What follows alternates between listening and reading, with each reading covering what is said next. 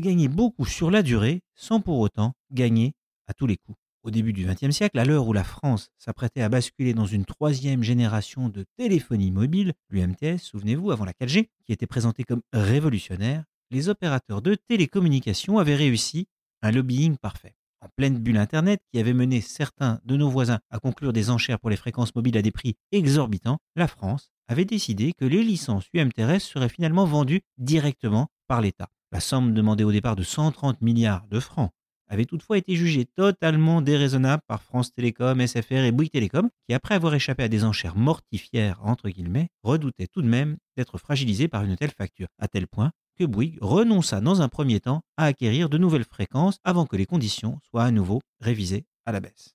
Presque 20 ans plus tard, les mêmes opérateurs qui ont depuis appris à partager le gâteau du mobile avec Free ont une nouvelle fois échappé au pire. Même s'ils ne sont pas les plus rentables et si l'intensité concurrentielle en France pèse sur leur cours de bourse, notre bande des quatre a engrangé sur les deux décennies écoulées de juteux bénéfices. Même s'ils ont été obligés de tailler dans leurs coûts, ils ont réussi à se réinventer, à investir dans le déploiement de leurs infrastructures et à offrir aux Français une très bonne qualité de service pour des prix très compétitifs. La France n'a pas créé des champions du monde des télécoms en termes de dividendes, c'est sûr, mais le pari du fixe et du mobile a été gagné.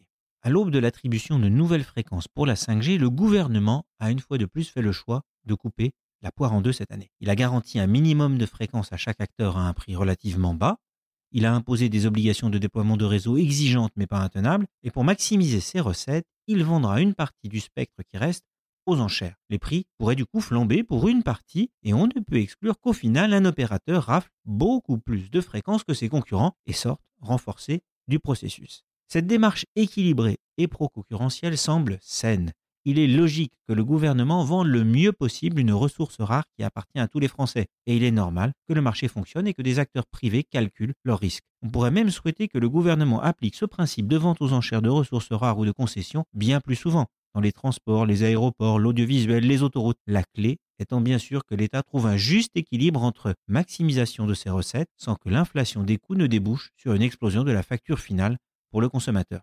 Les plus exigeants pourraient aussi attendre de l'État qu'il ne fasse pas n'importe quoi des sommes ainsi récoltées. En 2000, les milliards ramassés avaient servi au financement des retraites et à la réduction du déficit budgétaire. Ils étaient en fait tombés dans un trou. Retrouvez tous les podcasts des échos sur votre application de podcast préférée ou sur leséchos.fr.